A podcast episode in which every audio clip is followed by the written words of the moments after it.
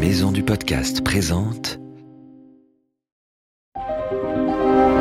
Quelle histoire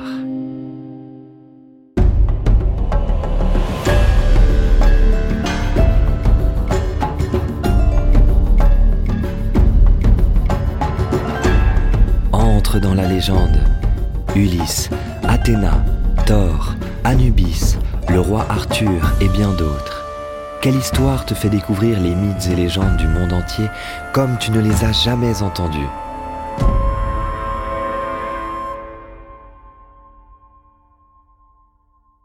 Arthur L'histoire d'Arthur commence lorsque son père Uther Pendragon, le roi de l'ogre, tombe amoureux d'Hygerne, l'épouse d'un de ses chevaliers. Pour la séduire, il demande l'aide de Merlin, qui accepte à une condition. Vous devrez en échange me confier l'enfant qui naîtra de cette union. Le marché conclu, l'enchanteur prépare une potion magique. Après l'avoir bu, Uther prend l'apparence du mari d'Hygerne. Ainsi transformé, il se rend à Tintagel, où vit sa belle. Ne se doutant de rien, elle l'accueille avec joie et neuf mois plus tard naît notre héros. Comme convenu, Arthur est confié à Merlin juste après sa naissance.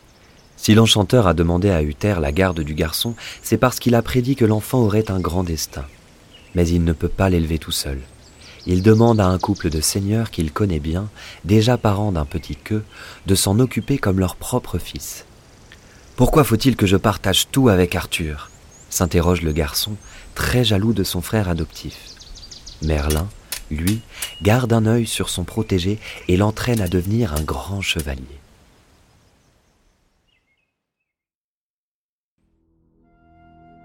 Les années passent et Uther Pendragon meurt.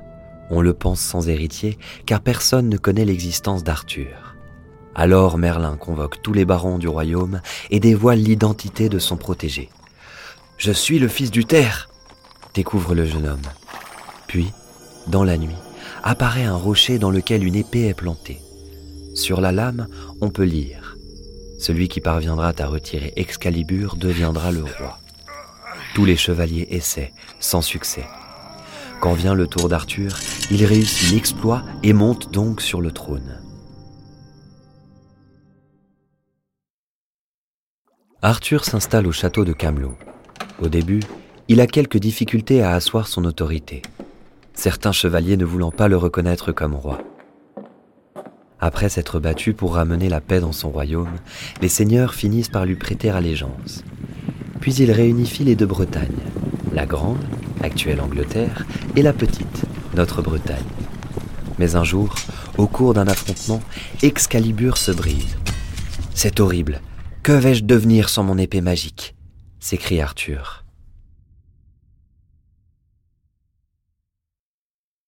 La vie continue et pourtant Arthur doit gérer son royaume. Alors qu'il traverse une forêt de Petite-Bretagne, il s'arrête au bord d'un lac et voit une main sortir de l'eau, brandissant son épée en parfait état. Quel choc Mais qui est-ce? Il s'agit de Viviane, une fée appelée la Dame du Lac. Dans sa jeunesse, elle a rencontré Merlin, qui l'a prise sous son aile et lui a aussi enseigné la magie. Arthur récupère enfin sa précieuse Excalibur. Plein d'assurance et entouré de ses compagnons d'armes, il repart pour affronter les Saxons, un peuple ennemi. Mais il manque une chose à notre héros, une épouse pour fonder une famille. Et oui, il aimerait avoir un fils pour lui succéder sur le trône. Pour le remercier de son aide contre les Saxons, le roi de Carmélide lui propose sa fille en mariage. La princesse Guenièvre, dont le nom signifie blanche fée, est une belle jeune femme, aux cheveux flamboyants et aux yeux bleus comme la mer. Très cultivée, elle sait aussi filer la laine et tisser. Arthur, tombé sous le charme, accepte de l'épouser. Douce et aimable, la nouvelle reine est appréciée dans tout le royaume. En venant s'installer au château de Camelot, Guenièvre apporte avec elle un beau cadeau de mariage, la célèbre table ronde, une invention de Merlin l'Enchanteur. Et elle est très pratique. Arthur et ses chevaliers étant assis en rond, au même rang, il n'y a ainsi aucune jalousie. Pour y siéger et porter le titre très envié de chevalier de la table ronde, il faut montrer sa bravoure au combat ou dans les tournois. Une fois admis, les chevaliers doivent accepter des missions, parfois loin du royaume, comme celle que tu vas découvrir. Un jour, Oel, le roi d'Armorique, appelle Arthur à l'aide. Ma fille a été enlevée par un géant qui la retient au mont Saint-Michel.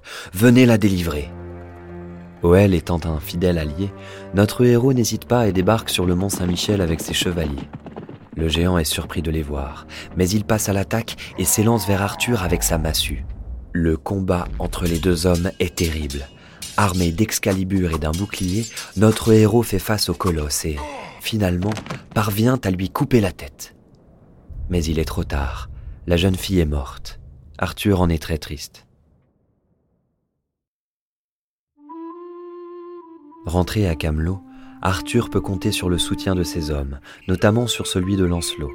Tu sais, ce chevalier a eu une enfance particulière. Fils de roi breton, il a été enlevé et recueilli par la dame du lac, la fée Viviane.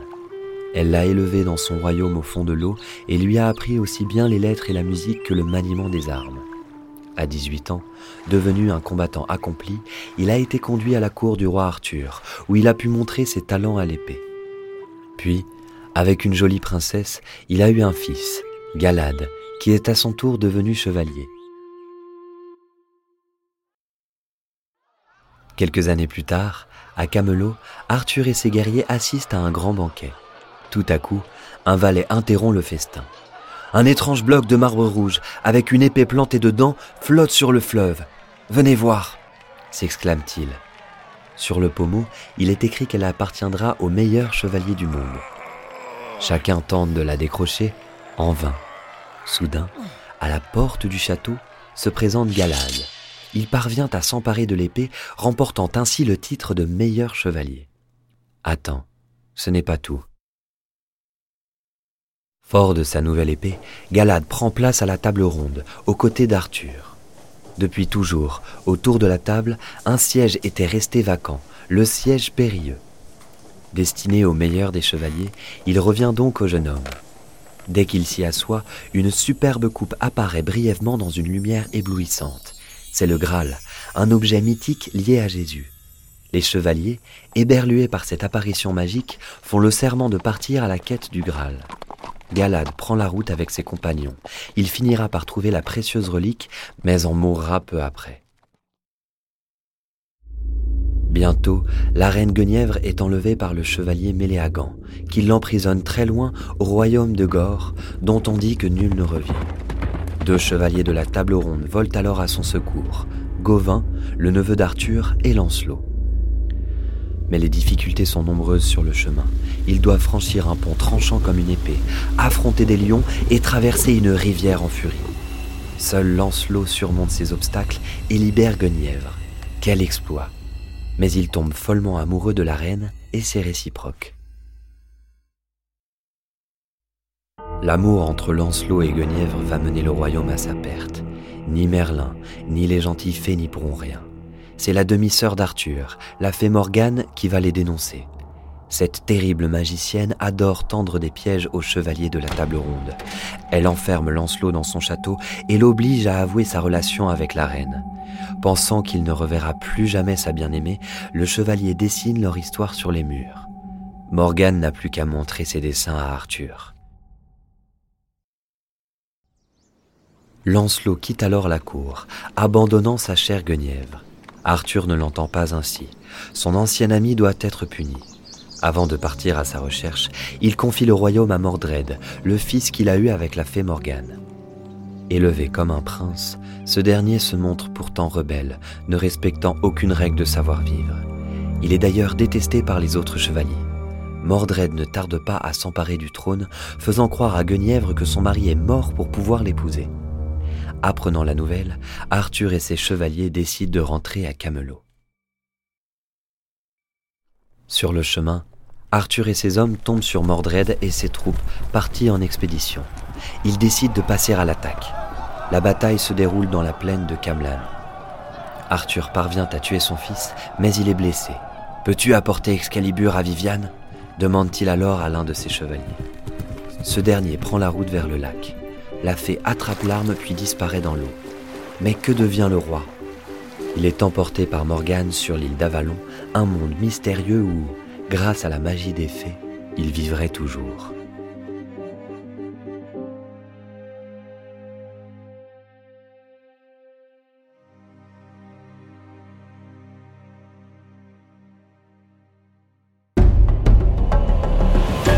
On espère que cette histoire t'a plu et qu'elle t'a donné envie d'en découvrir plein d'autres. C'était Mythes et légendes, une série audio adaptée de la collection de livres des éditions Quelle Histoire.